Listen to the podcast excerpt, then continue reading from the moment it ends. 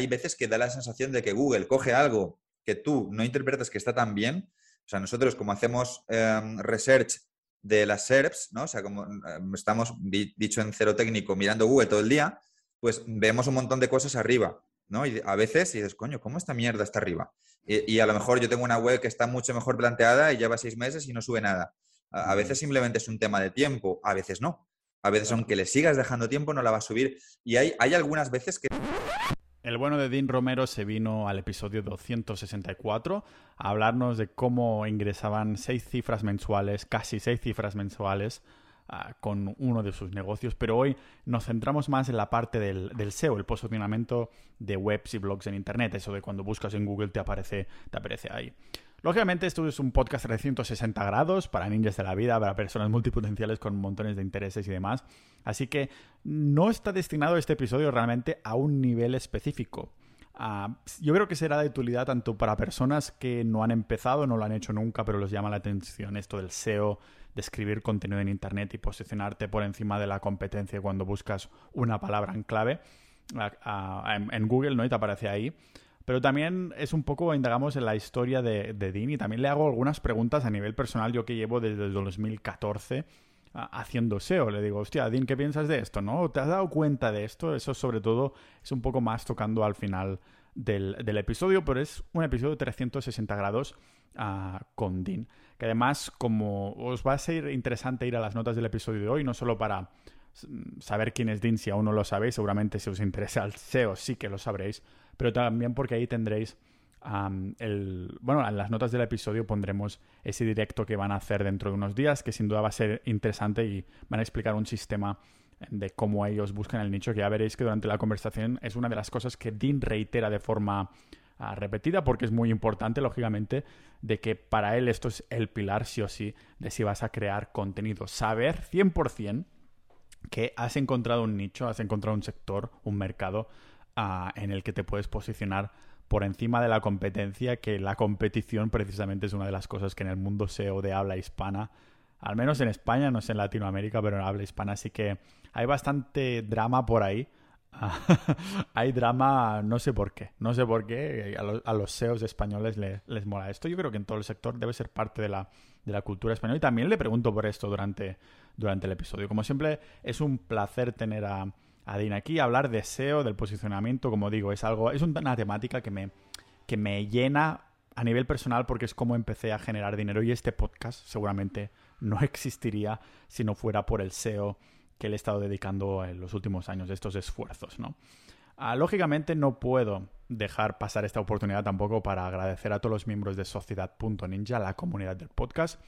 El otro día estaba pensando, Realmente a los que somos multipotenciales somos estas personas, estos ninjas de la vida, que nos molan muchísimos temas. Y dices, coño, me gustaría estar en un grupo de negocios, me gustaría estar en un grupo eh, de SEO, me gustaría estar en un grupo de salud o en un grupo privado de tal, de tal, de tal. Y dices, no puedo ir pagando tantas membresías, ¿no? Y me he dado cuenta que esta es la función realmente que cumple Sociedad Ninja para estas personas que somos multipotenciales y que queremos un, grupo 360 grados, un foro coches pero sin cuñados y realmente con gente con dos dedos de cabeza, ¿no? Es dos dedos de cabeza, dos dedos de frente, eso es lo que quería decir. Eso es lo que es Sociedad.ninja y gracias a apuntaros por menos de lo que cuesta una suscripción a HREFs o SEMrush al mes, pues para, pasáis a apoyar este tipo de contenido, estos invitados que creo contenido, y no solo esto, sino que entráis a formar parte de la comunidad multipotencial, episodios exclusivos solo para miembros y también ah, tenemos ahí como ah, cosas mucho más interesantes que ya se ven dentro. Ah, y por cierto, también hay merch. Ahora podéis comprar camisetas exclusivas sobre Bitcoin, tazas multipotenciales, cosas así que solo los miembros pueden comprar en nuestra tienda interna. Por cierto, que cada 50 ah, miembros nuevos subimos un poquito el precio, pero solo para los miembros nuevos a partir de ahí. O sea que el precio que pagues ahora, 100% es el precio que pagarás ah, siempre, ¿vale? Porque entonces, mm, cuando pasamos 50, pues subimos un poquito más, 50 miembros más, un poquito más, y así. Sea como sea, vamos a hablar de SEO, de cero a SEO con Dean Romero, aquí en el podcast multipotencial de Pau Ninja.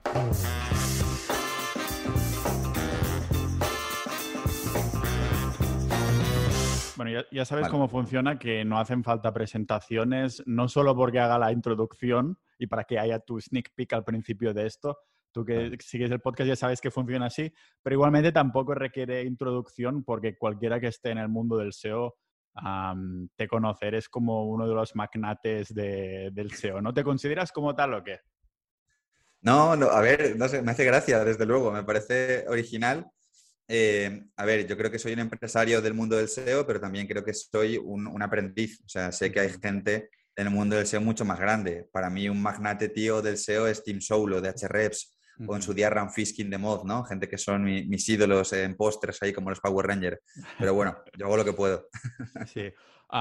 bueno, en, la charla que vamos a tener hoy te quiero preguntar no solo sobre tu historia, también ah, te quiero hacer preguntas, supongo, un poco de SEO, cómo ves el sector y todas estas cosas, porque la última vez que viniste al podcast hablamos más de tu herramienta de DinoRank de SaaS, ¿no?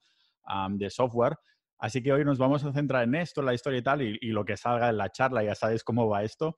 Pero ya que estamos hablando de estos magnates y estas cosas, ¿cómo ves la, comunidad española de, de, SEO? E, es como una pregunta que puedes divagar tanto como quieras. Puedes ser muy políticamente correcto o muy políticamente incorrecto, ¿no? Porque ahora en Twitter, yo, por ejemplo, una estrategia que seguía es no seguir a nadie. O sea, si quiero ver los tweets de alguien, voy a su perfil y lo miro porque así no me llegan cosas que no quiero ver. Sin embargo, ahora Twitter no deja de recomendar tweets y cosas así. Estoy todo el puto día pulsando. No me interesa ver esto, no me interesa ver esto. Pero lo hace muy mal el algoritmo. A ver si lo compra Elon Musk. Ah, y salimos. sí, exacto, y salimos de ahí. Pero claro, veo como cada vez más hate un poco, no solo, y mucho drama por ahí, no solo en, en el mundo del SEO, también el de inversiones, que es un poco el híbrido, ¿no? Que, que, que soy yo. ¿Tú cómo lo ves la comunidad de española? Vale, pues sí, como bien dices, da para mucho, ¿no? Da para dar una respuesta perfecta y somos una comunidad social y abierta y da para meterte con un SEO públicamente y que te hagan un ataque de dos mañana, que son cosas que ocurren además. Así que te intento hacer un dibujo un poco de, de, todo, de lo bueno y de lo malo, ¿vale? A ver, por la parte, venga, empezamos por lo malo, que creo que es más cañero, ¿no? Que a la gente le, le, hace más gracia siempre. Em, a ver, es una comunidad que en algunos sentidos sí es, sí es muy, vamos a decir, competitiva, ¿vale? Es decir, entre clanes, vamos a llamarlo, equipos de SEO, ¿no? Hay gente que se siente más de un bando, de un club, de una membresía, de una comunidad que de otra. No siempre hay, hay cierta afinidad, ¿no? Entre distintas comunidades o gente que está liderando comunidades. Twitter es muy agresivo en muchos sentidos, ¿vale? Hay muchas personas en Twitter en la comunidad que tienen o se han autoproclamado justicieros en ese sentido. Y yo no entro ni, ni salgo, ¿vale? O sea, de hecho, trato de mantenerme muy al margen de Twitter en ese aspecto, porque tiempo atrás, por la visibilidad ¿no? de mi blog y tal, pues alguna vez sí me ha salpicado, lógicamente, y al final yo lo que creo es que son cosas que te restan también un poco de energía. Entonces, eh, una política que tengo yo al respecto es tratar de mm, permanecer lo menos posible en temas de debate y demás, lo, siento, tío, tan infantiles, tan, tan inertes, que, me alejan tanto de mi objetivo, que es hacerme millonario a través de, joder, hacer que cada vez más gente viva de Internet, hacer que más, gente use mi SaaS y consiga tráfico, o sea, cosas que a mí me motivan. Y está tan, tan alejado que me parece como ir a pegarse con alguien que me ha mirado mal en un bar. Entonces, esto ocurre, ¿sabes? Ocurre, eh, ocurre mucho, hay mucho drama. Eh, hay una parte de la comunidad que quizás sí es un poquito más tóxica, pero bueno, por destacar también lo, chulo, también es una comunidad muy participativa y donde hay mucha gente haciendo contenido y hay mucho referente en el sentido en que cuando alguien entra tiene mucho donde ver, ¿vale? Nosotros en DinoRank estamos saliendo a Europa y, tío, en Italia no hay nada. En Alemania no hay nada. O sea, no existe un blog, ya no te digo ni como el mío, o sea, no, no hay ni cosas de, de otros, de otros tallas o de, no sé cómo decir, ¿no? Eh, blog de Tercero lleva muchos años haciendo contenido y comunidad, pero es que no hay ni siquiera lo que yo tenía con mi blog cuando llevaba dos años son foros ocultos, no hay podcast de SEO tampoco, no hay un Emilio García, un Andrés Kloster con la máquina del SEO. Eh, pues eso, ¿no? Está todo mucho más en pañales y aquí en España pues hay mucha riqueza en ese sentido, aunque también haya mucho hate, así que está muy polarizado. Y claro, pensando en esto que acabas de decir, ¿qué crees que hace que en ciertos países nos lleve tanto al SEO, porque la promesa de vas a poder trabajar desde tu casa, ser tu propio jefe, tener tus propios blogs, tener tus propios proyectos, ¿por qué mm. crees que a lo mejor es parte de la cultura española que te imaginas en, yo qué sé, en Málaga con unas caipiriñas o algo así, haciendo kitesurf y en, en Alemania esto no se lleva o en Italia tampoco? ¿O cómo crees que, por qué en España sí los otros no? Es una buena pregunta, tío. Si te digo la verdad, yo, yo no conozco como tal el motivo. Sí creo que puede tener cierto que ver con lo que dices, ¿no? a nivel cultural, pues lógicamente España ahí, pues, eh, bueno, pues tiene sus propias normas, ¿no? La gente tiene una forma de pensar que es diferente seguramente a como piensa un alemán en muchos sentidos, ¿no? Eh, con Italia me llama la atención porque Italia sí considero, ¿no? Tú que hablas mucho también de países, que has viajado mucho, ah, puede estar más cerca quizás, ¿no? En mentalidad en algunos puntos a España, pero cuando tú vas a ver blogs de SEO en Italia, te encuentras los blogs de SEO que había en España en 2015. Que hablan de los, em, tags esos de Google o algo así, que eso es muy del año 2000 y poco, ¿no? O algo así. eso es. Sí, pues, eh, eso, el diseño, los posts no tienen comentarios, ves, diseños muy anticuados o tipo Blogspot, ¿no? Como era antes. Eh, no sé, yo creo que en España se ha dado una buena corriente de gente que ha empezado muy pronto a divulgar SEO, como fue Alex Navarro, por ejemplo, que empezó muy temprano con vivir de la red. Eh, mi propio blog creo que también contribuyó en esa tendencia, que empezó muy prontito, en 2014, también Blogger 3.0. Y bueno, poco a poco se ha ido sumando gente que ha ido contribuyendo a esta, esta comunidad, ¿no? Que ha ido naciendo, tan, tan dinámica, como decíamos antes. Sí, ¿sabes? Hace creo que tres o cuatro años, un blog que hice, hice unos cuantos extranjeros con traductores y cosas así de otros blogs que ya tenía en español. Hice uno en, italiano que a día de hoy me sigue dando algo, que llevo años sin tocar, que creo que tenía solo como 10 posts, imagínate, y aún así, hoy en día, a lo mejor me dará 50 o 100 euros. Bueno, 100 euros ya es un mes muy bueno como Navidad o algo así, ¿no?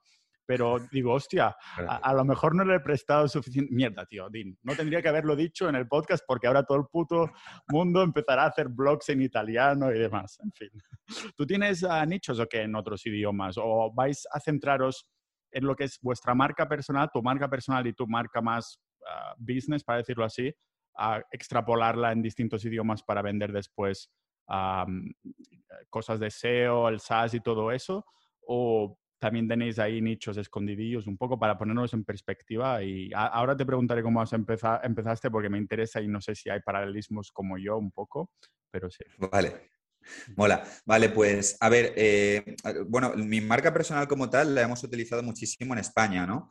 Eh, bueno, en España y en Latinoamérica, básicamente, que es de donde son los lectores del blog y, bueno, alumnos de ese Warriors o gente que forma parte de DinoRank, ¿vale? Que es un poco la comunidad hispana. En países europeos, no, la verdad, ahí mi marca personal no tiene impacto, o sea, honestamente no.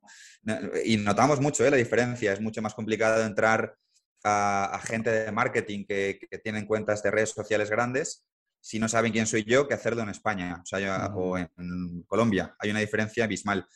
Pero en cuanto a webs de SEO, webs de nicho como tal, eh, Latinoamérica. O sea, no, no, tenemos, no tengo ningún nicho, la verdad, en otro idioma. Sé, que hay gente que lo ha hecho y le ha ido bien, pero bueno, tenemos webs en España y webs enfocadas en México, por ejemplo, tenemos muchas webs, que es un país que da, da dinero, sus keywords. Sí. ¿Cómo, ¿Cómo, empezó esto? O sea, desde cero, ¿no? Bueno, ya a tal año empecé a crear un blog. No, no, un poco, ¿por qué te metes a crear blogs ah, gratis, ¿no? Al principio, porque claro, nadie te paga por hacer tus propios blogs, que es un poco, yo ya fui vendido en la idea de los americanos, porque cuando yo empecé sobre 2014, finales de 2000, medianos de 2014, seguía mucho a Pat Flynn, Mm. Tim Ferris había hablado de esto también y después había como podcasts que ya desaparecieron que hablaran de esto y yo me animé un poco guiado por este, por este contenido, ¿no? Sinceramente, en español había buscado un poco por encima a ver qué se movía por aquí, pero no le presté mucha atención. O sea, yo pensé, voy a, a ver qué me dicen estos americanos e intentaré aplicarlo al mercado español. Ah, ¿Tú cómo, cómo, lo viviste desde el día uno? O sea, ¿cuál es el día que dices, coño, e, existe esto del SEO? Vale, pues a ver, yo lo recuerdo muy bien porque yo, me, yo sí tengo un momento de epifanía, tío, de, que me enamoré de eso cuando lo conocí. Eh, yo entré en un cursillo de la universidad que no, no, era parte de la carrera, ¿vale? Yo hice ciencias empresariales, no era parte como tal, pero era el típico curso optativo anexionado con el que podías conseguir créditos de libre configuración, que se llamaban, ¿no? Créditos extra que te hacían falta para terminar. Bien podías hacer eso o bien podías ir a conferencias. Yo hice eso. Era un cursillo que se llamaba Crea tu propio negocio online. Un cursito random con cero protagonismo que estaba por ahí mm, casi oculto, te diría. Y yo me, enamoré mogollón. Cuando entré en la primera clase, el, resultó que el profesor que impartía las clases, eh, bueno, se llamaba Gabriel Esmetana, que era el CTO de en aquel momento la segunda red de blogs de SEO más grande en España, que era Blogsfarm. Blogsfarm Networks, eh, y por delante tenían solo Webblogs SL, para que te das una idea, que Webblogs con Sataka, ¿no? Los monstruos estos. ¿no? Todo el mundo, aunque no esté muy metido en SEO, sí que conocerá la web de chataka.com. Ah, bueno, eh, eh, no sé, que tienen una red de blogs enorme, ¿no? Y les va muy bien. Sí. Sí, sí, sí, sí. Pues estos eran los números uno, Chataka, etc. Y mi profe eran los números dos. Para que te hagas una idea, eran muy grandes, ¿no? Te quiero decir con esto, ¿no? Y bueno, eh, recuerdo una frase, tío, en la primera clase que se me quedó grabadísima. Una frase muy sencilla a día de hoy, pero que en aquel momento en mi mentalidad 1.0 pues me explotó la cabeza, que el tío estaba andando y decía, un blog es la mejor herramienta para ganar dinero por Internet. Y claro, ganar dinero por Internet, un blog desde casa, o sea, yo era la primera vez en toda mi vida que escuchaba eso, que sabía que existía eso. Y además, cuando ellos mostraban sus blogs, eh, eran muy sencillos, eran muy arcaicos. Y, yo, iluso de mí, pensaba, joder, yo puedo hacer un blog de coches más bonito que este. Mm. O un blog de animales mejor que esto. Esto es una patata. Y no sé, me empecé enganchando, eh, no, no, te sé decir por qué, pero me, me enamoré mogollón y desde ahí hasta ahora empecé a crear mogollón de blogs.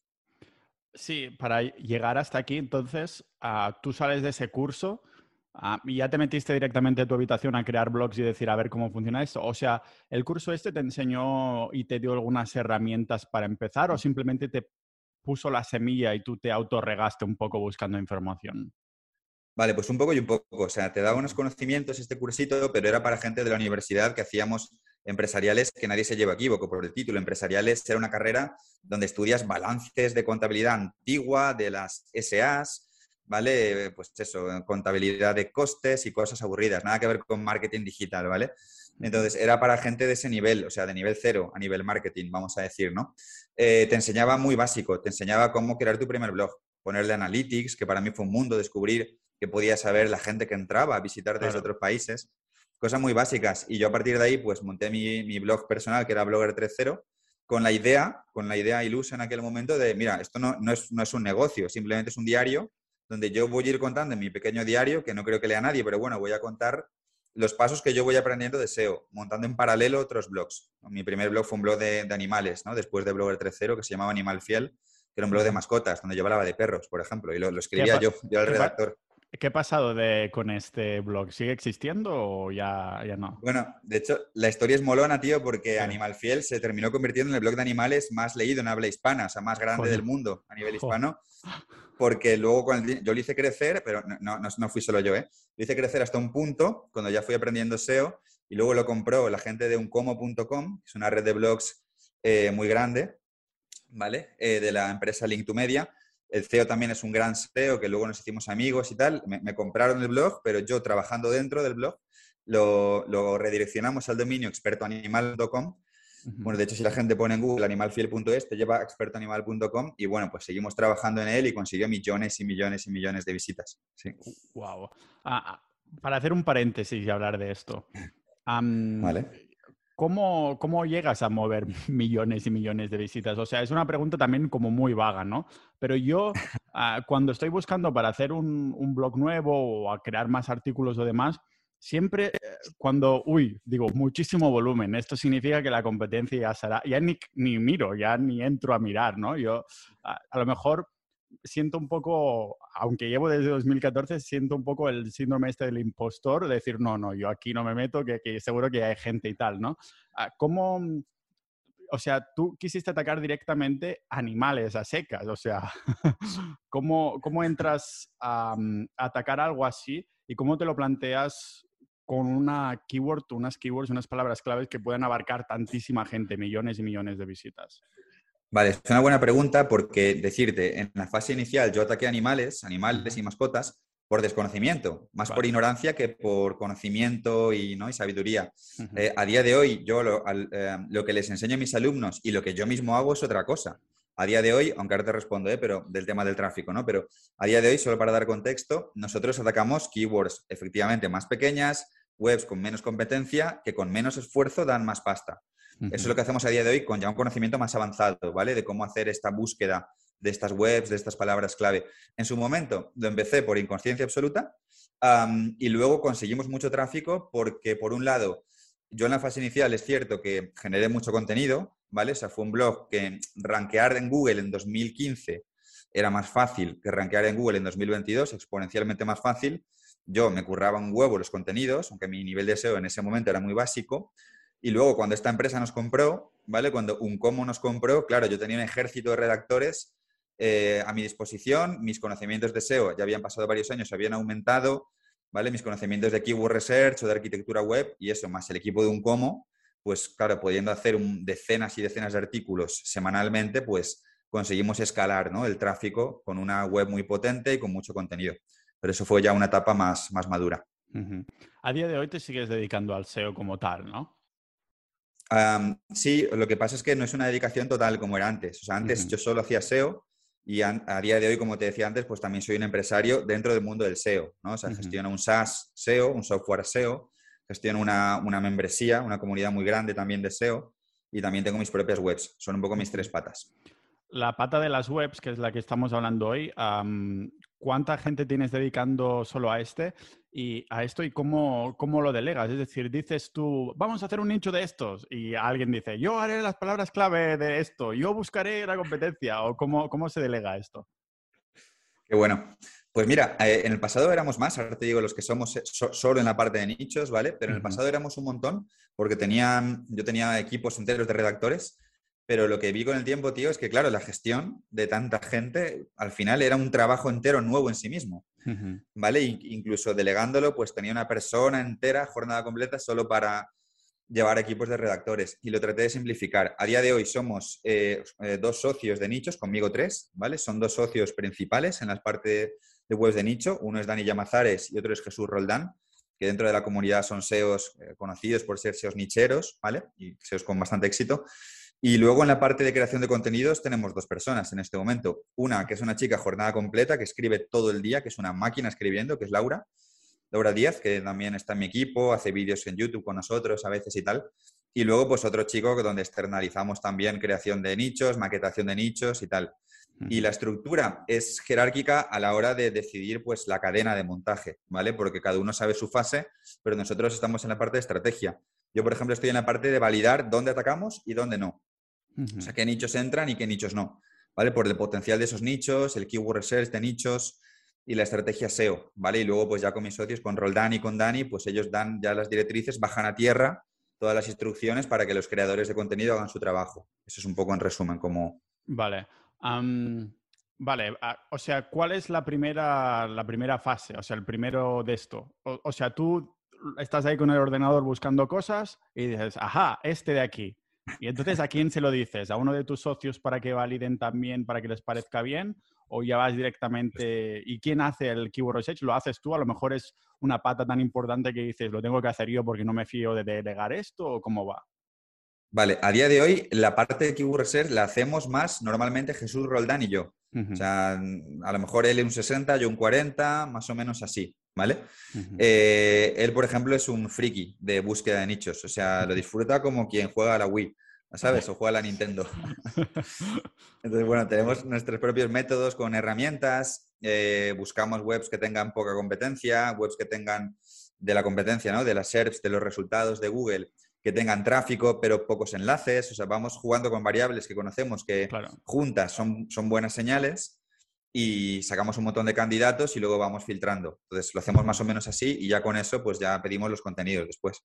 Me parece fascinante, ¿no? El, momento en el que sales del curso ese y de pronto estás ya aquí, que has llegado a tener un montón de equipo y has decidido, pues, un momento, vamos a hacer un paso atrás porque si no terminó siendo un, recursos humanos más, que, más que otra cosa, ¿no? Y yo me he encontrado un poco en las dos situaciones también, en mucha más pequeña escala que tú, pero también estoy como, mm, me cuesta delegar, ¿no? De decir, hostia, Keyword Research, esto, esta parte de aquí, hay días que quiero hacerla, hay días que no, si lo delego, claro, también estoy poniendo la responsabilidad y toda la inversión que voy a, destinar a redactar, a hacer la web y todo esto, a la persona que está haciendo, pues, el Keyword Research y todo eso. Entonces, estoy Sinceramente, aún estoy en fase de descubrimiento de cómo delego esto para seguir haciendo, ¿no? Pero, ¿cómo, cuando estás tú ahí que empiezas a, buscar esa información, a crear a Blogger 3.0 y demás, ¿cómo, mm, o sea, ¿cómo fue esa fase? ¿De qué año a qué año te acuerdas y cuánto tiempo estuviste hasta que empezaste a generar la primera pasta online, para decirlo? Así que es ah, que el profesor ese te dijo, no, no, el blog es la mejor herramienta, ya no tienes que hacer encuestas de esas de responder preguntas y ganar por clic o así. Pues yo tardé, macho, al principio tardé mucho en generar ingresos con blogs porque no, tuve a gente, esto creo que te lo he comentado alguna vez por fuera también, ¿no? No tuve a gente que me dijera cuál era el siguiente paso, ¿vale? O sea, no tuve eh, referentes, en España no había casi nada, yo llegaba de los, entre comillas, primeros, ojo, no a nivel SEO, sino a nivel de divulgar SEO, ¿vale? Ya había gente, evidentemente, ¿no? que en sus casas hacía grandes cosas, pero no había contenidos, no tuve ningún mentor, no tuve nadie que me acelerase en ese proceso. Entonces, mm, no te sé exacto decir, porque yo con fecha soy particularmente malo, pero dos, tres años quizás en cobrar por primera vez en AdSense, quizás sí tardé. Tres no lo sé, pero 12, 15, 16, pues un par de años sí, un par de años, un año y medio. Eh, te hablo de escribiendo contenidos todas las semanas eh, pues un poco por el, por el, fanatismo de, que me gustaba crear blogs y que yo confiaba que en un futuro esos blogs iban a traer tráfico, ¿no? Que eso es una cosa que me ayudó, la creencia eh, absoluta en lo que hacía, incluso cuando no había dinero. Así ah, sí, sí. ¿Fuiste mm, totalmente a experimentación pura y dura y ya está? ¿O cómo vas de inglés? Eh, ¿Miraste también americanos como había hecho yo para avanzar un poquito en esto? O... No, en mi caso no. O sea, tengo un inglés bastante básico, la verdad, y me, cuesta. Lo puedo consumir, pero mucho más lento. Eh, no, a ver, tuve una gran parte autodidacta y luego tuve la suerte de que ah, se creó mm, relativamente pronto la primera comunidad de SEO hispana, que fue Cuondos en su momento, liderada por Alex Navarro y Carlos Bravo. Y lo mejor que puedes hacer, en mi opinión, también estoy sesgado, supongo, porque yo gestiono una comunidad, ¿no? Que es Warriors, pero lo mejor que puedes hacer si quieres acelerar tus resultados es rodearte de gente que quiere lo mismo que tú y relacionarte con ellos. Y esto eh, lo consigues entrando en una comunidad, ¿vale? Bueno, tú lo sabes que está la comunidad ninja también, ¿no? De gente que comparte inquietudes eh, y todo esto, ¿no? Entonces, esto es un acelerador brutal, ¿vale? Por eso yo insto a la gente que entre en ese Warriors, porque tienen a gente como ellos. Yo entré en Cuondos y no solo por los vídeos, que también, los vídeos los iba, iba practicando con ellos en mis primeros nichos, sino porque conocía a otros SEOs, otros webmasters, solo conversando con ellos se aprendía un huevo. Y de esta forma, pues fui, fui poquito a poco creciendo. Sí, eso es una de las cosas que yo también he, notado. Ah, lo he comentado varias veces al podcast, seguramente lo has escuchado, ¿no? Es el momento de infracción es cuando creo la comunidad y, mm. y, y, cuando estoy viajando a otro país, hay esas personas. Cuando estaba en Estonia, por ejemplo, al menos uh, cinco personas de dentro de la comunidad vinieron o ya estaban ahí. Y entonces quedamos y ya desde el día uno, claro, son personas que tienen uno o varios intereses o una mentalidad similar a la tuya y dices, coño, tendría que haberlo hecho muchísimo antes, ¿no? Solo por el, factor este. y, como, yo, como yo digo a los miembros de Sociedad Ninja, les digo, esto es un poco como foro coches, pero sin los cuñados, porque la gente ha pasado un filtro de pago, de interés y de, consumir contenido que a, todos nos interesa, ¿no? De decir, hostia, pues estamos aquí. Sí, exacto. Ah, entonces, eh, digamos que en formar parte de estas comunidades, de la comunidad SEO hispana que se empezó a crear, ¿te sacaron de ahí, o te sacaste de ahí herramientas para potenciar tus nichos? ¿O fue un poco la inspiración de decir, hostia, esta está haciendo, está moviendo millones, yo también quiero? ¿O, fue un poco las dos cosas? Fue un poco, yo creo que fue un poco todo. O sea, por un lado, a mí sí es verdad que me, me motivaba muchísimo, tío, que había gente que, chavales, o sea, me acuerdo de un chaval de, creo que era 16 años, que ganaba 20.000, 30.000 euros al mes desde su casa con un blog de temática Android. Android, tecnologías, un blog. Un blog. O sea, era un cabrón, era muy bueno. O sea, él, él rankeaba, él tenía un lema que decía, hola que veo, hola que surfeo, hablando de las tendencias, ¿no? Como las olas. Y cada vez que entraban keywords que eran trending, él arranqueaba top uno y subía y hacía un pico brutal en AdSense, ¿no? Pues a mí eso era gasolina pura. O sea, yo me iba a correr eh, siempre he corrido en plan aficionado y tal, ¿no? Para desahogar un poquito de tanta ordena. Y yo me iba pensando en esto, en plan de, joder, qué cabrón, qué bueno es, le voy a superar algún día, tal. Entonces, esta gasolina fue, fue vital también en esa fase, sí. Es lo que comentabas de la comunidad y la, la competición que hay dentro, ¿no? Que hay competiciones más sanas y, y menos sanas. entonces, la, la, primera vez que hiciste pasta fue con AdSense y fue con la, el bloque ese de animales. Bueno, el de animales me daba algo de pasta, pero muy poca. O sea, me daba una cantidad muy residual. ¿vale? Eh, porque al final la temática no se presta mucho a eso. Sí empezó a dar mucha más pasta cuando lo convertimos en experto animal, pero yo ahí, más allá de una cantidad pequeña, no participaba tanto de los ingresos. Ahí creció lo bestia, ¿no? Cuando ya se volvió experto animal. Empecé a ganar más cuando ya empecé a crear otros blogs de mega nicho, que los llamábamos por aquel entonces, que eran los clásicos blogs muy de moda en 2016, 2015, 2017, tipo significado de los nombres, significado de los sueños, ¿vale? Blogs de este tipo. De hecho, bueno, pues eh, uno que era mío, por ejemplo, que lo puedo decir, era significado de los nombres.com.es. Vale. vale. Lo compré, no sé, me dio esa pájara con ese dominio, sí, .com.es. No he comprado, en la puta vida he comprado un dominio que sea de dos dominios, bueno, que de dos dominios, ya me entiendes.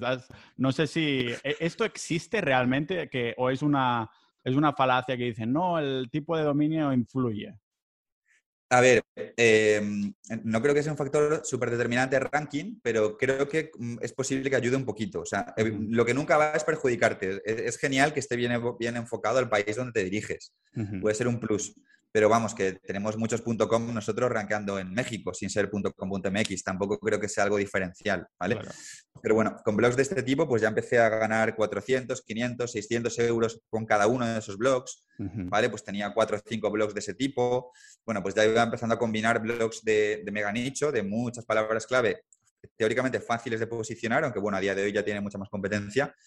Y así empecé a crecer más, ¿no? Hasta que luego con el tiempo llegué a, vamos a decir, la fase siguiente de nichos, que fueron nichos más enfocados en keywords eh, donde el usuario tiene intención de hacer clic, ¿vale? Que a veces llamamos call to click, o nichos, pues bueno, más pequeños, pero más, más lucrativos, vamos a decir, ¿no? a nivel de AdSense, que luego si quieres también comentamos. Sí, se dice por ahí que ahora los, los meganichos no, a lo mejor no son tan que el Google vendría a ver con mejores ojos los nichos más pequeñitos. ¿Qué crees tú de esto? ¿Es otra falacia que van sacando los SEOs por ahí? ¿O sí que habéis visto una tendencia de estas? Por cierto, que dentro de unos pocos días hacéis un, directo de esto, ¿no? De, bueno, vais a mostrar, ahora que estamos hablando de vuestras páginas y todo eso, vais a mostrar unas cuantas. Y cuéntanos también un poquito de esto. Responde a la pregunta y también ¿Vale? un poco, lo hilamos por ahí, ¿no? Ya que estamos hablando de esto, sí. Vale, perfecto. Primero te contesto lo de las webs, tamaño y demás, que de hecho estoy mirando una web ahora para justo contestarte esto, que me parece interesante, y luego te hablo un poco del directo y demás, donde hablaremos de nichos. Pues mira, eh, eh, en primer lugar, ¿vale? Es mentira, es totalmente mentira. O sea, Google no es que prefiera webs más pequeñas o más, o más focalizadas en ese aspecto. Lo que pasa es que la exigencia de Google con su algoritmo, con el paso de los años, ha, ha ido también acentuándose. Y la forma en la que se hacían nichos antes no funciona a día de hoy. Sea, el nichero clásico, vieja escuela, vamos a decir, eh, ponía una plantilla fea, un contenido feo, comprado al, kilo, ¿no? Al peso, así, eh, de mala calidad, redactores baratos y a correr. Cuatro enlaces y a ganar dinero, a quemar y a pirarse, ¿no? Eh, crecimiento y quemar, ¿no? Google no quiere eso, ¿vale? Entonces, hacer una web grande, lógicamente, tiene mucho más trabajo. Que una web más pequeña. Pero, por ejemplo, hay, hay, ejemplos, me venía a la cabeza justo una hora según te escuchaba, le he puesto aquí en HREPS, internetpasoapaso.com, ¿vale? Es una web de, entre comillas, nicho, pero bien llevada. O sea, es una pedazo de web que empieza con un enfoque de, claramente de web nicho, pero construida hacia un portal, ¿vale? Y es un pepino con muchísimo tráfico que dará muchísima pasta a su webmaster, ¿vale? O al equipo de webmasters que tenga detrás. Entonces, al final Google lo que quiere son web reales. Una web real que es una pequeña marca, tiene un pequeño branding, puede ser pequeña o puede ser grande. Lo que pasa es que, bueno, ya requiere más, mm, mejor SEO, mejor copy, mejor diseño, pues algo que Google y el usuario se lleguen a creer, ¿no? De algún modo. O sea, claro. En cuanto al... Sí, ahora, ahora hablamos de, esto, pero es solo para que me quede a mí la, cosa un poquito clara. Entonces, vendría a ser como si tú fueras, si tú vas a crear un blog para generar pasta o quieres generar 100, cada uno de ellos podría pasar por una marca personal o de que quieres crear un proyecto de marca personal dentro de, de esa, que no que haya un logo, que haya su autor auténtico ahí con sus redes o algo por el estilo, ¿no? Bueno, esto podría ser un punto, una marca personal. Eh, puede ser también más allá. Por ejemplo, una pyme es una marca y no necesariamente es una marca personal, ¿no? Pero una marca. al fin y al cabo, marca. puede ser personal. Vale. Sí, generalizado. Y eh, entonces vais a mirar a webs de estas también en el, en el, directo que vais a hacer y todo eso. Lo digo porque yo también lo voy a mirar, que digo, ¿sabes qué pasa?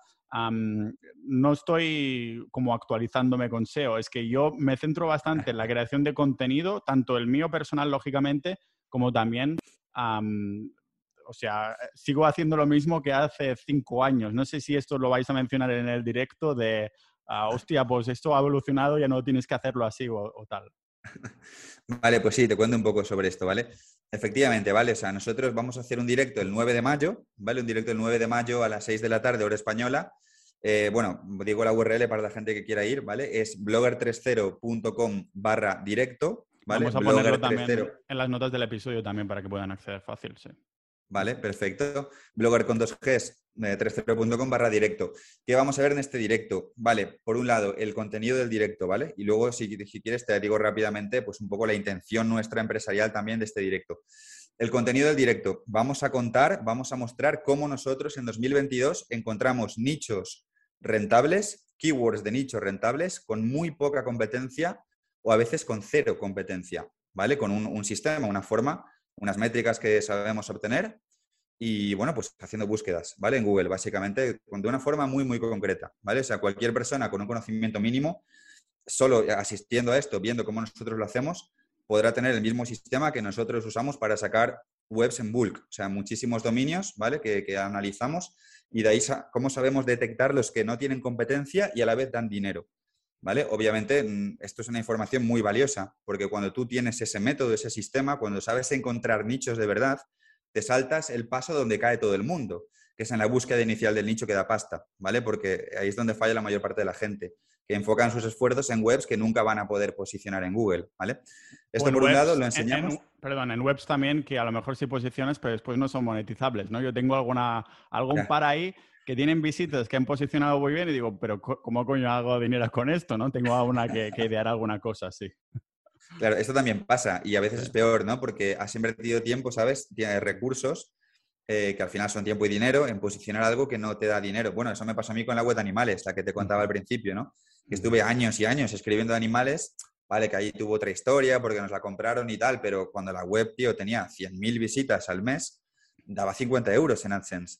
O sea, yo estuve años hasta que conseguí ese tráfico, ¿no? Pues eh, eh, obviamente con este conocimiento que vamos a hablar de ello ¿no? en el directo, evitamos este tipo de cosas, ¿vale? Enseñamos a sacar nichos que dan pasta y pasta puede ser hasta un sueldo al mes, ¿vale? Extra.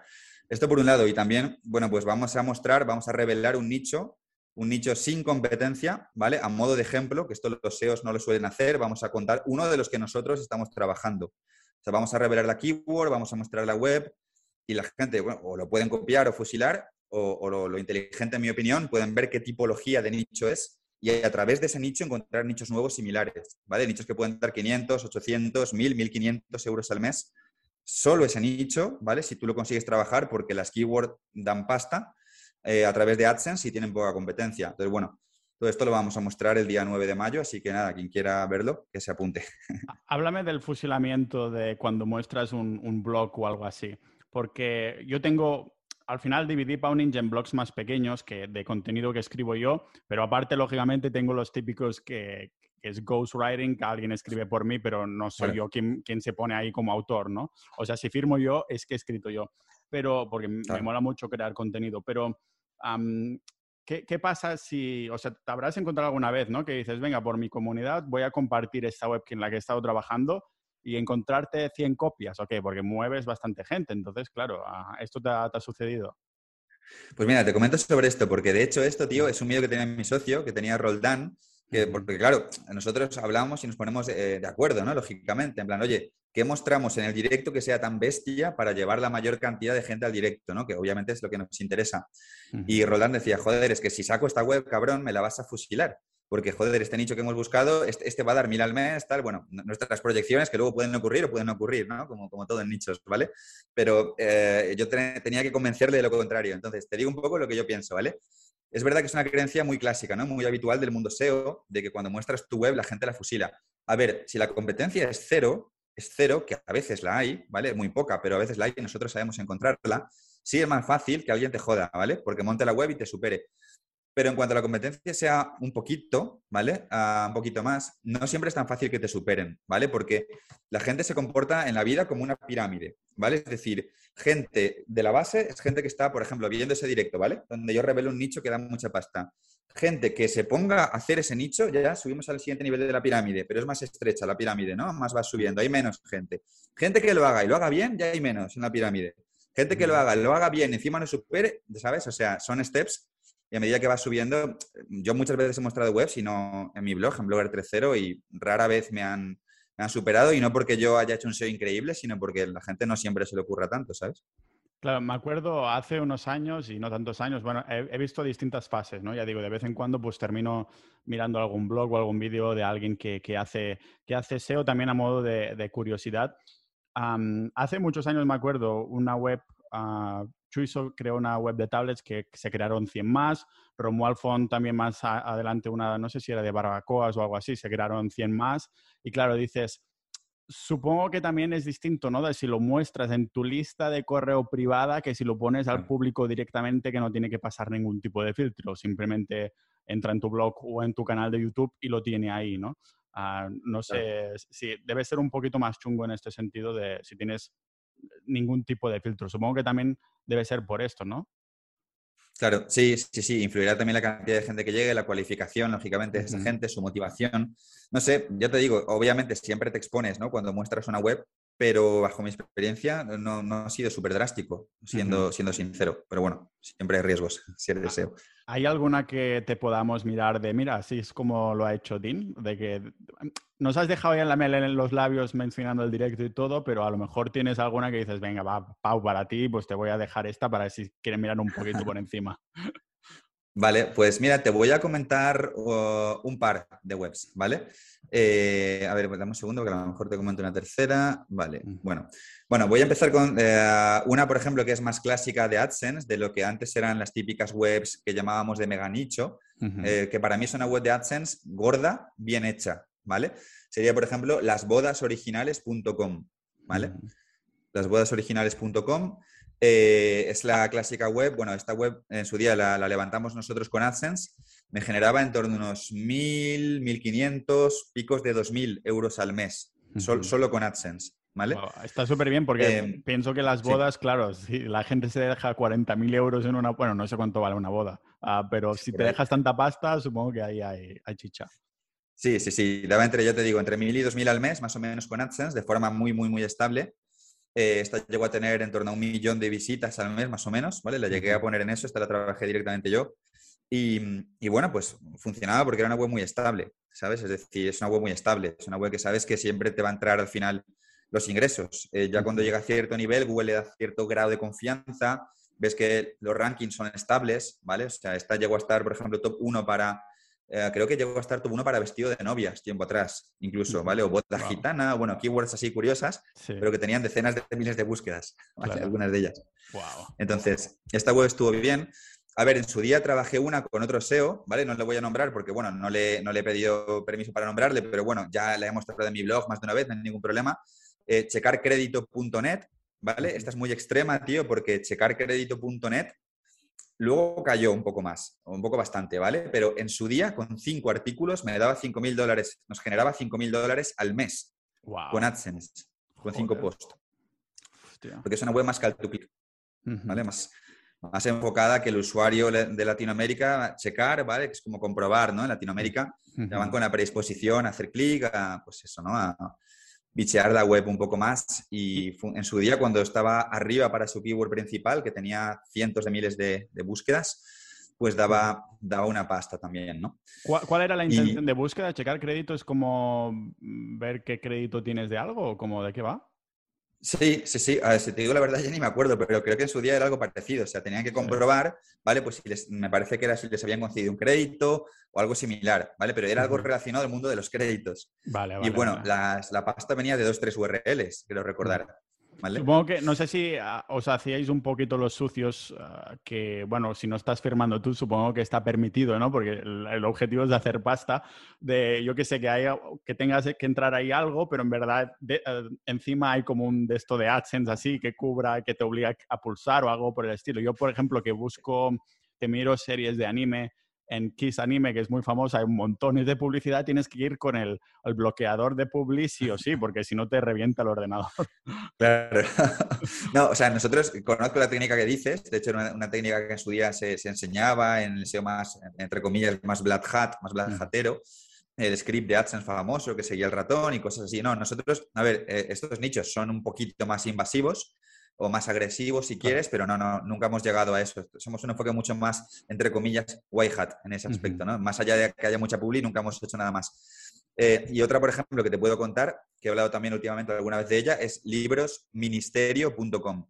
Librosministerio.com. Esta está muy bien hecha, con un enfoque llamado 2022, de descargables, call to click, que no es de trámites, que está en torno a unos 500 euros al mes, más o menos, por ejemplo, ¿vale? Es cosas de burocracias y cosas así. No, en este caso más bien son eh, pues eh, niños que van al cole y tal, ah. pues las palabras clave, pues libro de lengua, ejercicios, gramática, octavo de GB resuelto. Ah, vale. Hostia, qué curioso, muy bien. Sí, sí, es muy, muy específico ahí. Y mola que sea una idea, como dices tú, 2022. Yo en su momento también había hecho alguna cosilla un poco sucia, ¿no? Me acuerdo justo cuando los nichos me empezaban a dar como mil al mes, que ya dices, ¡buah! Eso ya es, real, ¿no? Ah, puse puse un, un plugin que vi en un foro americano y eso duró a lo mejor un año y pico, que es un plugin que cuando le dabas atrás al botón de, por ejemplo, tú me encuentras a través de Google, ¿no? Y entonces si le das atrás al botón para volver a Google y salir de mi blog, en vez de esto te lleva a Amazon o la dirección que tú le, tú le digas. Y claro, en esa época Amazon daba comisión. Sabes que ahora es si vas directamente a ese producto específico, si vas a la página y navegan mucho, pues te baja la comisión. Pues en esa época la comisión era plana. Y me acuerdo que pasé como de mil a 8.000 o 9.000 solo con ese plugin. Era una puta burrada. Yes. Sí, estuvimos, o sea, yo y un amigo que me acuerdo que también lo usaba, estuvimos sin que pasara nada, o sea, ganando más dinero, como a lo mejor un año o ocho meses o algo por el estilo. y, de pronto me contactó Amazon al cabo de, eh, te vamos a, o sea, hemos visto que usas este plugin, te vamos a como eliminar la cuenta y, yo, me hice un poco el, tonto, ¿no? Hostia, no tenía ni puta idea, creo que me lo han colado por ahí o yo qué sé, algo por el estilo. Suerte que me salvé, pero claro, estos meses, eso que me llevé extra, ¿sabes? Sí. Muchísimo extra, ¿eh? No es un extra pequeño, es un por siete, un por ocho. Sí, sí, sí. Claro, después, aparte de ahora que tienen gente monitorizando esto, que incluso el, señor me hablaba en español, pero me dijo que los de Seattle lo habían visto, o sea que realmente se pusieron serios en, un, en monitorizar un poco cómo generaba la gente pasta. Bueno, y a partir de ahí fueron reduciendo las comisiones porque es lógicamente, eso hace mucho tiempo lo hablé en el podcast con un amigo que decía, mira, es que Amazon ya no depende de ti. O sea, al principio para darse a conocer España y todo eso, el programa de afiliados tiene sentido. En cambio, AdSense sí que te necesita, ¿no? Entonces, ¿tú cómo ves? porque has mencionado básicamente los nichos que tienes de, de AdSense. ¿Amazon habéis tocado muy poco? ¿O lo, te gusta más AdSense? ¿O cuál ha sido tu experiencia en Amazon y después en otro tipos de afiliaciones. Vale, pues a ver, si hemos tocado Amazon afiliados, lo que pasa es que es verdad que a mí me gusta más AdSense y ahora en este 2022 estoy muchísimo más focalizado en AdSense porque tenemos una forma, eh, bueno, una forma que hemos desarrollado también nosotros, ¿no? Que es lo que te decía que hablaremos en ese directo, que está muy enfocada en sacar perlas de AdSense, ¿vale? O sea, está muy enfocada en sacar perlas de palabras clave con intención de búsqueda al clic, con call to click, más enfocadas en AdSense. Entonces, mi foco está ahí, me gusta más y mm, trabajando de esta forma me parece más lucrativo. Eh, tiempo atrás he trabajado en Amazon afiliados, sobre todo en una época 2018, eh, 2019, donde hacía muchas webs de afiliación con Mijael, Mijael SEO, que también era uno de mis socios nicheros tiempo atrás. También es un SEO que, que hacía muchísimos ingresos con nichos. Y bueno, pues con Mijael sí atacábamos productos muy concretos, eh, ¿vale? Pues un producto eh, tipo cepillo específico eléctrico que sabíamos que tenía muchas reviews y bueno, que entendíamos que podíamos superar a la competencia, cosas así. Eh, tenía la, la, gracia, ¿no? De los nichos de afiliación, que es que en Black Friday y Navidades haces un por tres, un por cuatro, un por dos mínimo, o sea, entre comillas, sin hacer nada, duplicas facturación, ¿vale? Pero bueno, al final también, pues muchos de ellos nos caían, teníamos que crear otros. En fin, bajo mi experiencia personal, me gusta un poco más AdSense, la verdad. Sí, ah, yo algo de pasta generado con AdSense, pero sinceramente ha sido un poco lo opuesto, ¿no? Eh, de, de Amazon y, afiliaciones y demás. ¿Habéis probado otros programas de afiliación o simplemente que la afiliación no te va? ¿Prefieres la, eso, buscar el clic? Claro, no, eh, en nichos no. Yo he, trabajado afiliación con Blogger 3.0, ¿vale? Se ha sido afiliado de herramientas, eh, con Semras en su día facturé bastantes ingresos cuando lancé afiliación con ellos, con SEOLIZE, con otras herramientas, otro software SEO. Afiliación de plugins también he hecho, afiliación de DEMS. Eh, bueno, pues este tipo de cosas sí, pero con webs nos hemos centrado muchísimo en su día en Amazon y ya te digo, a día de hoy mucho más con AdSense. Ah, de las tres patas que tienes en tu, en tu marca, en tu proyecto, lo que dedicas a tu día, hay, ¿el SEO con el tiempo te ha dejado de gustar un poco o has sido, o sea, has empezado esas otras patas porque has visto, lógicamente, la oportunidad, pero también porque dices, es que me voy a quemar del SEO? ¿O es algo que siempre llevas ahí dentro? Claro, en mi caso el SEO, es muy vocacional. O sea, tengo esa, creo que enorme suerte, ¿eh? Creo que enorme suerte de que mi trabajo me apasione tanto para saber que nunca lo quiero dejar porque siento que tengo más ideas eh, de las que soy capaz de ejecutar. Entonces, creo que en un futuro las iré haciendo, ¿no? Esto me da cierta sensación de estabilidad a largo plazo con mi trabajo. Eh, entonces, no, la verdad es que no, ¿eh? no, no lo he hecho por, entre comillas, desconectar del SEO, el hecho de montar otras empresas, porque además siempre han sido empresas muy relacionadas en el ecosistema SEO. Lo que pasa es que, bueno, al final cuando eres emprendedor también eres un poco eh, adicto, ¿no? Muchas veces a, hacer cosas, a ver oportunidades, a, no sé, a crear proyectos, a, hacer, a meterte en líos, básicamente. Y bueno, pues eh, he descartado muchos, ¿eh? A día de hoy. Tengo principalmente, pues, formación que es SEO Warriors, software SEO que es DinoRank, pero hasta llegar a esto, con los nichos en, medio, digamos, he, tirado muchas cosas por el camino a nivel negocio para solo quedarme con esto. Sí, sí. Está muy bien eso de ir limpiando el camino, ¿no? Para quedar con lo que veas que... Porque yo también tocaría muchísimos palos, pero digo, es que no es productivo, ¿sabes? Termino ahí estando... ¿Te acuerdas de la web que te haya dado más pasta? O, de, o sea, una cifra de una web específica que digas, no tienes por qué decir la web en específico porque a lo mejor aún la tienes ahí ah, viviendo, ¿no? Pero que digas, ¡buah! Este mes me dio esto y flipé, ¿no? Eh, Vale, eh, ¿te refieres, o sea, a una web, nicho? Sí. el recurrente mensual. Sí, o que, o que fuera un mes específico solo y después ya se quemaron los barcos. Vale. A ver, lo más que he llegado a ganar, claro, o sea, ahora te contesto, ¿eh? pero eh, mis ingresos vienen por la suma de muchas webs, ¿vale? Entonces, claro, si solo cojo una, va a bajar drásticamente porque suelen estar bastante balanceadas. Es decir, em, bueno, sí, tiempo atrás tenía alguna que destacaba más, pero no, no soy, por ejemplo, hay SEOs que tienen una web grande y muchas pequeñas. ¿no? En mi caso he tenido muchas medianas y algunas grandes, entonces solo, cogiendo solo cogiendo una bajaría más, pero lo más que he llegado a ganar normal con una sola web creo que habrá estado en 10.000, entre 10.000 y 15.000 euros, más o menos, en un mes. Que está súper bien, por una sola. Pero no, no, es lo habitual. ¿Esto lo consideras mediano o qué? Hay webs mucho más, sí, sí, sí, sí, sí, muchísimo más grandes. Pero bueno, no, te hablo de un pico, ¿eh? Te hablo de un pico, no del, no del habitual de cada web que tuviera, ¿no? Sino sería un magnate de verdad, como Ram Fiskin, y no es el caso. y de webs, blogs que hayan salido mal, ¿qué crees que, dices? Hostia, aquí fallé. Y, cada web que ahora hacéis, ¿terminan generando dinero? ¿Sigue, ¿Sigue habiendo alguna que dices, este se ha quedado a 5 euros al mes o a cero? Vamos a eliminar, vamos a, concluir que la inversión se ha ido a, la mierda, es lo que toca, ¿no? Pero eso sigue pasando y si os sigue pasando, ah, ¿qué creéis que es lo que hacéis mal y si es la misma cosa que hacéis siempre mal, rollo? Aquí siempre la cagamos en esto, no sé. Vale, te comento. Em, a ver, sobre la primera pregunta, eh, la parte más importante donde se equivoca la gente es el keyword research inicial, ¿vale? Esto lo sé porque también al ser formador tengo cientos de, alumnos en SEO Warriors, una comunidad muy activa, y claro, tengo feedback de muchos de ellos. La gente se equivoca, por eso de hecho de ahí que hablemos de esto, ¿no? Nosotros el día 9 también, o sea, la gente se equivoca ahí, ¿vale? Se equivoca a la hora de elegir el nicho, de encontrar el nicho, o sea, la hostia está ahí, ¿vale? Luego ya, si tienes la suerte de atinarlo bien, ya es más fácil, entre comillas, que ganes dinero. No sé cuánto, ya depende de muchas cosas, pero que ganes dinero. Eh, nosotros no, ni mucho menos atinamos en todos los casos. O sea, sería mentira absolutamente. Obviamente, cuando vamos afinando el sistema de trabajo que tenemos, cada vez nos equivocamos menos. Pero que nos equivoquemos, ¿qué quiere decir? No hay que definir equivocación. No es tanto ya a día de hoy que, joder, qué mierda, chaval, no ha dado nada.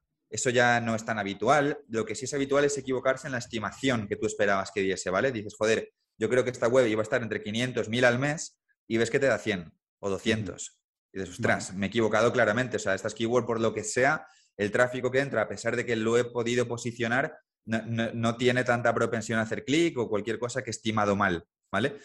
Pero bueno, a medida que tienes más experiencia te vas equivocando menos. O sea, a día de hoy, pues las webs que atacamos, como tienen muy poca competencia, eh, tardan, ¿vale? O sea, hay veces que tardan más, tardan menos, esto ya depende de Google, de, más factores, del tiempo, del foco que tú le metas, pero cuando suben van generando ingresos, la inmensa mayoría, sí.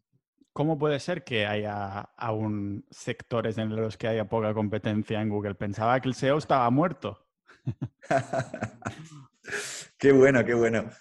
Hay muchísimos, tío, pero muchísimos. O sea, ¿cómo decirte, vale? No, son súper evidentes necesariamente, ¿vale? Pero ¿cómo vas a pensar tú que una palabra clave de un trámite de un colegio en una ciudad en México, en Michoacán, vas a pensar que es una keyword con mil visitas que te da 800 euros al mes? ¿Cómo lo vas a saber?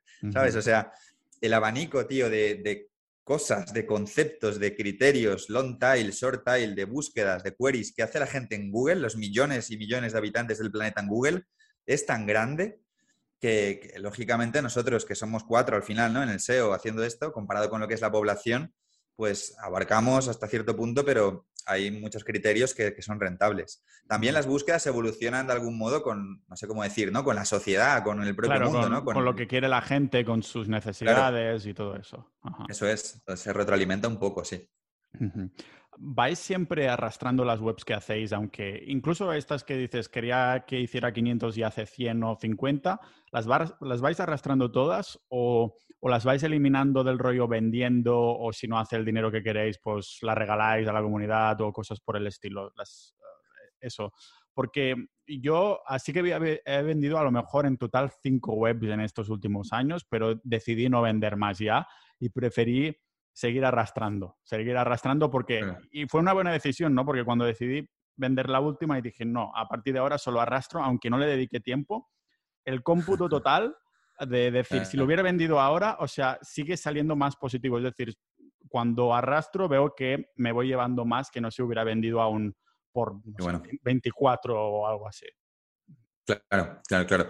A ver, eh, nosotros hemos vendido momentos concretos donde queríamos sacar un pico de ingresos, ¿vale? Por ejemplo, claro, es que en mi caso, de tener también varios proyectos, hay veces que digo, mira, creo que es más interesante invertir en DinoRank, yo qué sé, me lo invento, para conseguir más, para, pagar más tráfico por social ads y me interesa meter un pico de 20.000, de 15.000, pues puedo vender esta web por eso, ¿no? Por ejemplo.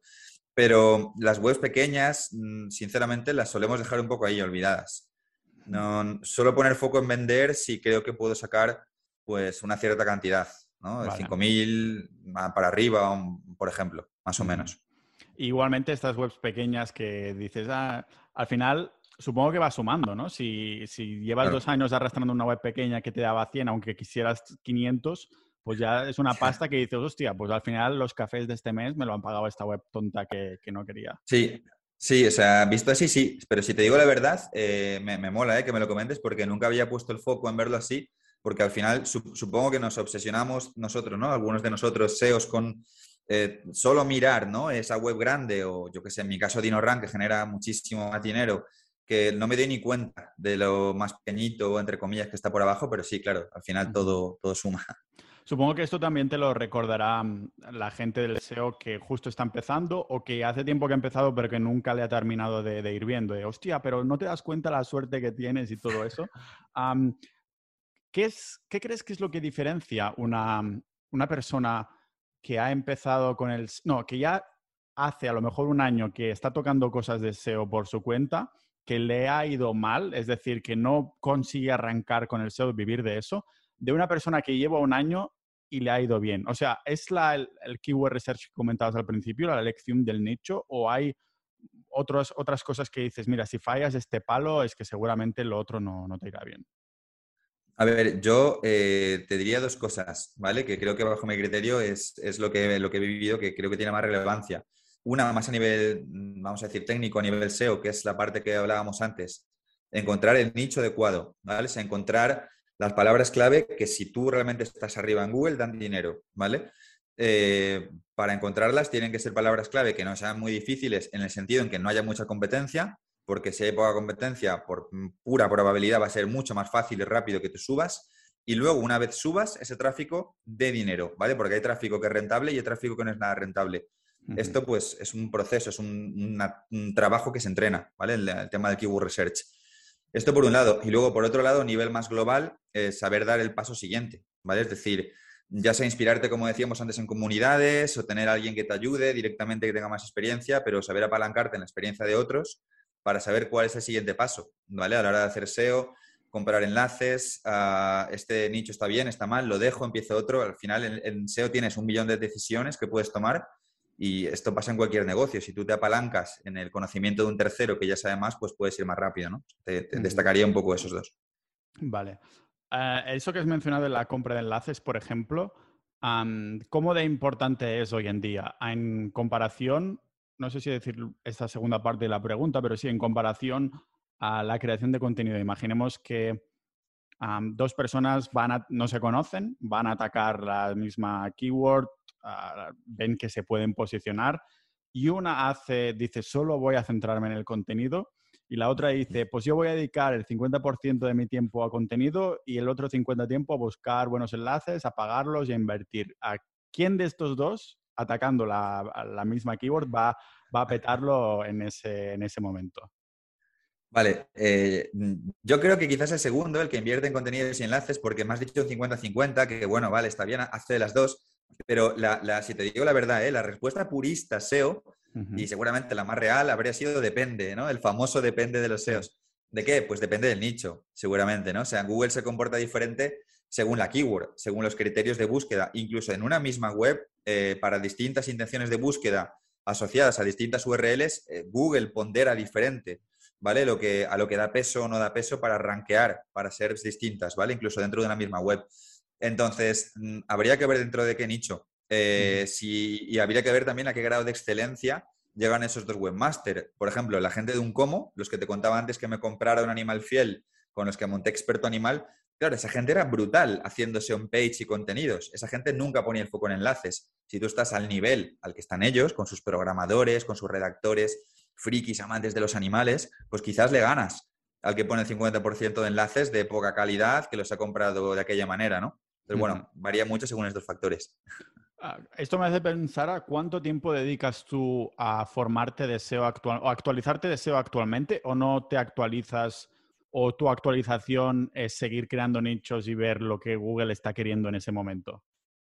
Vale, es una buena pregunta. Mira, yo a día de hoy, em, a nivel didáctico de yo sentarme, lo que consumo principalmente es SEO Warrior, si te soy sincero, ¿vale? ¿Por qué? Porque en Twitter, como te decía antes, me he salido mucho, también creo que en Twitter hay mucho ruido, hay mucho hater, entonces eso me quita un poco el foco y la energía. Eh, en SEO Warriors tenemos una sección mensual que le hace un miembro del equipo que es un fanático del SEO, que él ya está todo el día en Twitter y ya le encanta, y que se llaman noticias, noticias de SEO del mes de marzo, noticias de SEO del mes de abril, ¿vale? Y ahí curamos, hacemos una curación brutal de todas las tendencias que han ocurrido, que si John Muller, que si el algoritmo, que si mil historias, ¿vale? Entonces, por un lado me informo por ahí, eh, pero bueno, luego ya sobre todo lo que es la técnica en sí misma, yo soy un SEO de, guerrilla, tío, en ese sentido. O sea, haciendo webs. Haciendo webs es como me mantengo en forma. Eh, ahora ya te digo, estoy muy motivado con mi socio, con Roldán, que es un friki también de AdSense, y haciendo webs, viendo que sube, que baja, eh, entrando en webs que, por ejemplo, él ya tenía, ¿vale? Y yo le ayudo a mejorarlas, pues en este tipo de cosas, al final Google es quien nos da o nos quita la razón. Vale, vale, vale, vale. Si sabes que estaba pensando estos días, digo, es que me he dado cuenta también con el tiempo, la propia comunidad Sociedad Ninja es, la que está curando el contenido, ¿no? Cuando hay alguien que ve una noticia que impacta, la pone en el canal correspondiente y hay ese filtrado de personas, de alguien que tiene una mentalidad similar a la tuya, que ha visto esa noticia y, ha dicho, esto vale la pena compartirlo. Y, claro, ahí encima tengo todos los temas que me interesan de la vida, de salud, del fitness, de a eso, ¿no? De artes marciales ahora. ahora hay de, yo qué sé, también hay algo de SEO, no sé qué. Lógicamente ah, es difícil, ¿no? No tiene nada que ver en ser una especialización, sino ser un 360 grados. Pero digo, le voy a decir a mi asistenta que me cambie la contraseña del Twitter y así no, no, podré, no podré entrar hasta que se cumplan ciertas condiciones, ¿sabes? Porque es lo que dices, digo, no sé, a ver si, como decíamos antes, que lo compre Elon Musk y, y a ver si cambia un poco lo que, se, lo que se lleva ahí dentro. SEO de guerrilla, entonces, esto significa básicamente, según cómo reaccione Google a los nichos que hagáis, pues llegáis a cierta conclusión de, hostia, ahora los de salud se van para abajo porque el pute Google, y claro, como tengo 100 nichos de salud, pues lo noto, ¿no? Cosas así. Sí, o sea, eh, conseguir tráfico. Nosotros nos gusta mover tráfico y en base a la velocidad que consigamos moviendo tráfico para unas palabras clave u otras, en función de las acciones que vamos haciendo para mover ese tráfico, pues tenemos feedback. ¿vale? Y para mí, pues es la mejor forma de ver cómo evoluciona el SEO que es haciendo SEO. Pero bueno, siempre hay canales, eh, tweets y podcasts y cosas. Bueno, a veces consumo algunos podcasts también. El de Emilio García, por ejemplo, me gusta mucho. Uh Cluster también, lo escucho a veces en la máquina del SEO. Eh, bueno, pues podcasts que casi toda la comunidad del SEO conoce, ¿no? Nada tampoco muy loco. ¿qué, recomendarías a una persona? o sea, si tienes que decir las bases del SEO para ti en lo que sabes ahora en 2022, sin pensar en ningún sistema específico o algo por el estilo, ¿no? O sea, ¿cuál dirías que son los pasos? Uno, haz esto. Dos, haz esto. Tres, haz esto, ¿sabes? Un poco. porque claro, nos escucha gente que se ha llegado hasta aquí es que le interesa el SEO, ah, pero que hay distintos tipos de niveles, ¿no? Porque además mis preguntas también van en situación a lo que me estás diciendo tú.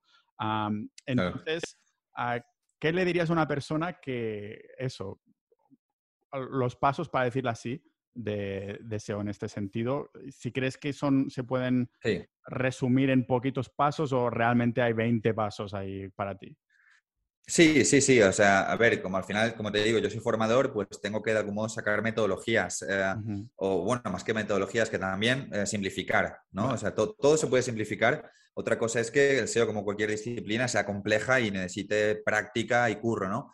Pero sí, podríamos tratar de reducirlo un poco. Por ejemplo, primero tienes que saber encontrar webs de nicho. O sea, vamos a hablar de SEO como la persona que quiere desde su casa hacer dinero con el SEO, ¿vale? A través de webs. Tienes que saber encontrar webs de nicho, ¿vale? Esto te lo da pues la experiencia o que aprendas un sistema o una forma concreta que te funcione. Vale, una vez sabes encontrar palabras clave rentables, ¿no? Que es lo que entendemos por webs de nicho, tienes que saber construir la web, ¿vale? Tienes que tener nociones mínimas de SEO page para construir la web en base a un keyword research, ¿vale?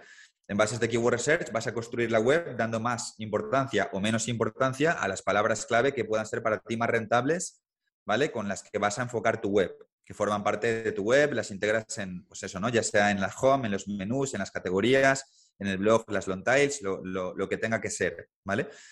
Una vez ya tienes este SEO page eh, planificado, vamos a decir, pues tienes la parte de creación de contenido que o bien lo puedes crear tú, que no es lo habitual, o bien lo encargas a redactores o gente de tu confianza que tú sepas que son buenos, ya sea en esa temática o ya sea en creadores de contenido más 360, pero que sean de tu confianza, ¿vale?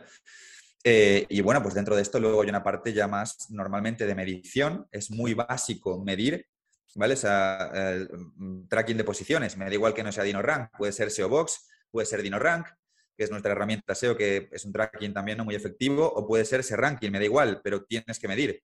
O sea, no puedes saber cómo evoluciona tu trabajo de SEO si no estás entendiendo cómo se comporta tu web en función de las cosas que tú vas ejecutando, cómo se mueve en Google, sube, baja, ¿vale? Oscila, está estática, esto te lo dice un tracking de posiciones. Entonces vas midiendo todo esto y también haces link building, ¿no? En una fase posterior. No sé, hiper resumido, pues podría ser un proceso estándar de SEO a día de hoy.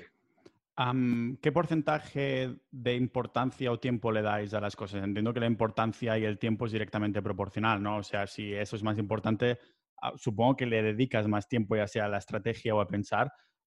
por ejemplo, porcentaje del link building, de crear enlaces ahí, el porcentaje de la estructura de SEO page y el porcentaje de la redacción de contenido. Realmente, ¿Cuál es vuestro de top 1 a top, no sé si hemos dicho tres cosas, cuál dirías que es lo, eso sí o sí es lo que dedicamos más tiempo y energía? Top 1, búsqueda del nicho, ¿vale? Porque da igual el buen SEO brutal que hagas, que si te has equivocado mal en la elección del, nicho, de las keywords, esos meses futuros son meses tirados a la basura. Y los recursos son, son valiosos porque son escasos. Top 2, para nosotros, mm, bueno, claro, sí, arquitectura y keyword research, ¿vale? ¿Cuál va a ser tu web? ¿Hacia qué palabras clave se va a enfocar tu web? ¿Cómo se relacionan a nivel de enlazado interno? ¿Vale? ¿Cómo, cómo, es tu web? ¿no? Al fin y al cabo es la pregunta. Top 3, también te digo, ¿eh? lo estoy simplificando mucho y esto puede variar, ¿vale? Según el nicho y tal, pero bueno, por decir algo que sea más o menos consistente. Top 3, creación de contenido, De hecho, bueno, nosotros somos muy del foco en el contenido. O sea, nos encanta hacer contenido y, para nosotros es, es, el pilar, es uno de los grandes pilares del SEO, sino el pilar. Contenido, pero claro, aunque sea el pilar, fíjate, o sea, no lo puedo poner antes que lo que va antes, que es encontrar ¿no? la web y todo lo demás. Y top 4, seguro, o sea, al final, link building. De hecho, hay webs que hemos trabajado muy, muy, muy poco en link building, pero que han subido porque tenían poca competencia.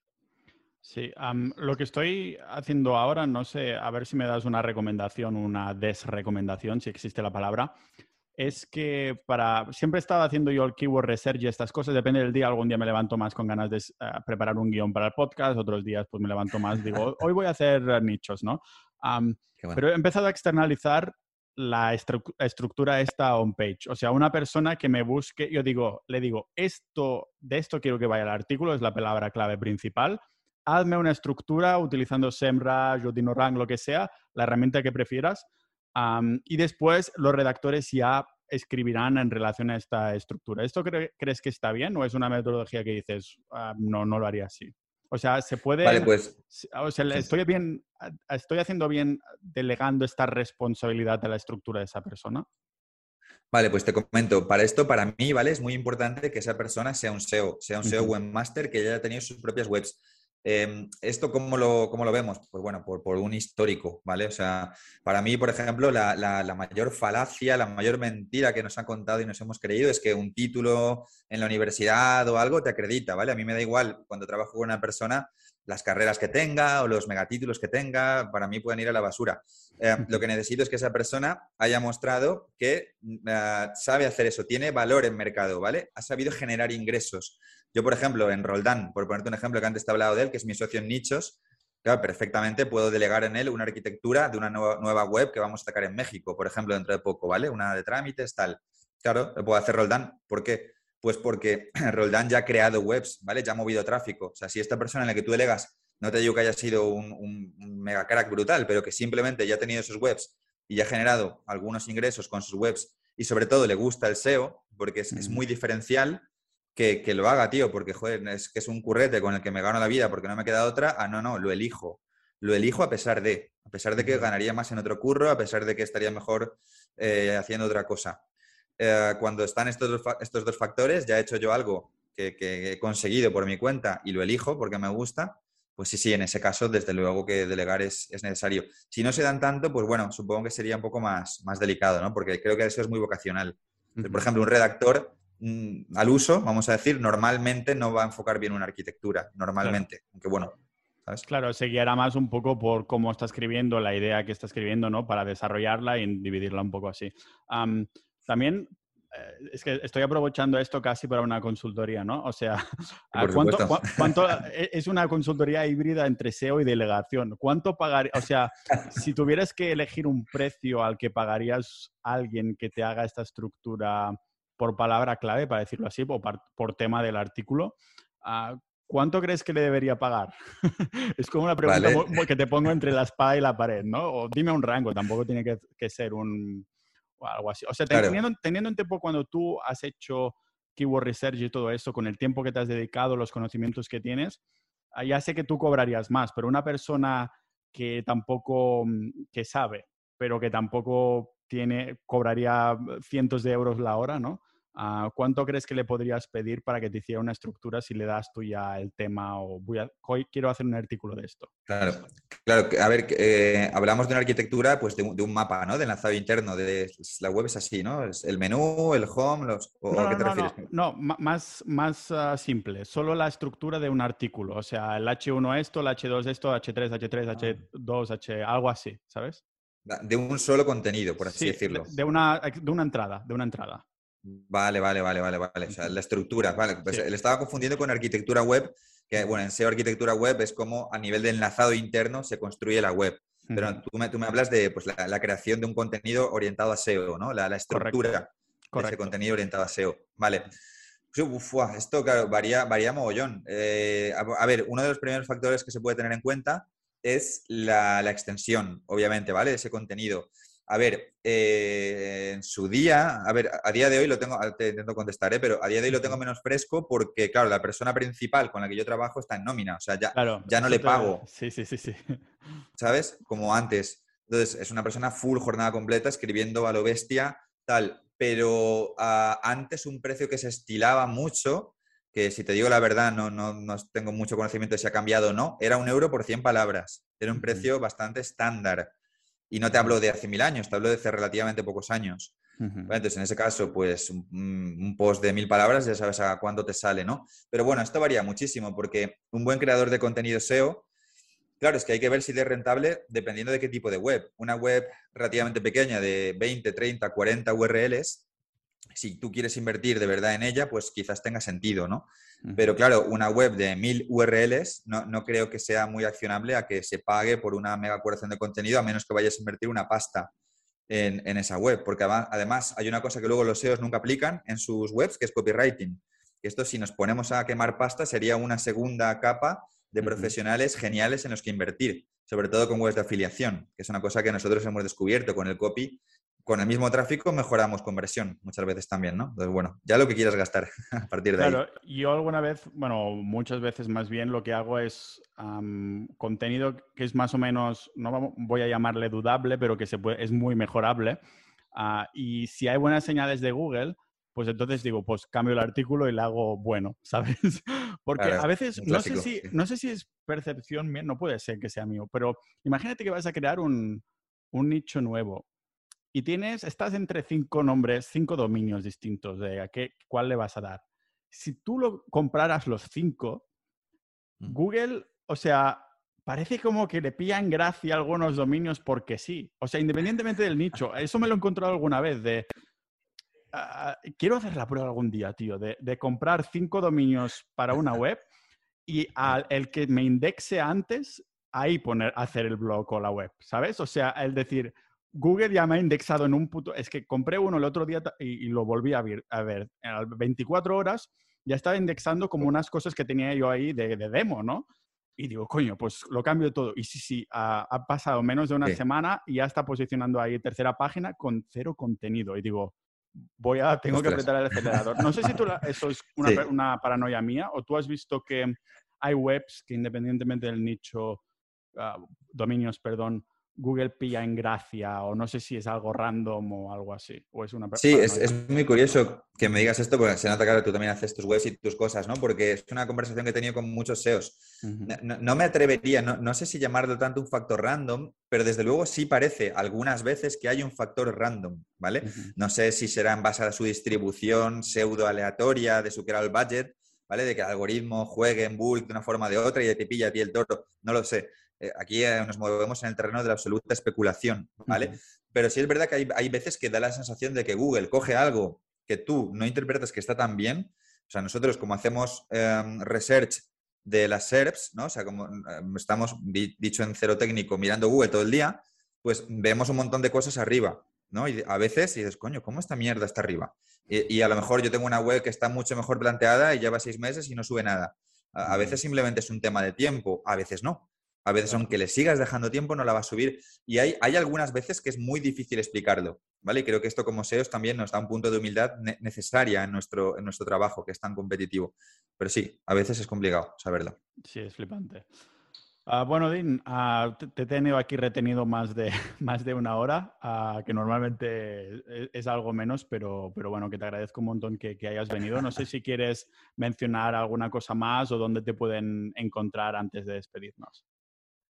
Sí, bueno, eh, a ver, nosotros vamos a estar muy presentes en lo que te decía. El día 9 de mayo hacemos un directo y bueno, pues en ese directo, eh, una vez hablemos de todo esto, ¿vale? De la, forma en la que encontramos webs, etc., vamos a dar también la oportunidad de trabajar en mentorías con nosotros, ¿vale? Es decir, con mi socio Jesús Roldán, con Dani Llamazares y conmigo, creando webs en un intensivo de seis meses donde vamos a estar trabajando uno a uno y en grupos también muy reducidos, o sea, en ambos formatos, con muy poca gente. Así que nada, la gente que tenga interés en tener contacto conmigo cercano y que estemos trabajando pues, en levantar sus webs, en hacer ingresos, pues ya sabéis, el día 9 de mayo hacemos el directo y ahí abriremos plazas y poco más. O sea, soy muy activo también, además de eso, en mis redes sociales, en Twitter sobre todo, y esto te puedo decir. Lo pondremos, como digo, en las notas del episodio. No hacéis muy a menudo esas mentorías, ¿no? No es que estén abiertas ahí todo el año o algo. No, lo hacemos una vez al año. Ah, eh, de hecho, esta es la segunda edición, porque el año pasado ya hicimos una primera edición y la experiencia nos moló un huevo porque mi socio Jesús Roldán, es una cosa de la que estamos súper orgullosos, salió de esa primera edición. Ah, tenemos vídeos, fotos con él integrado con los alumnos y tal, y él pasó de, alumno a profesor porque él pasó de 0 a 3.500 al mes en 10 meses con webs de nicho.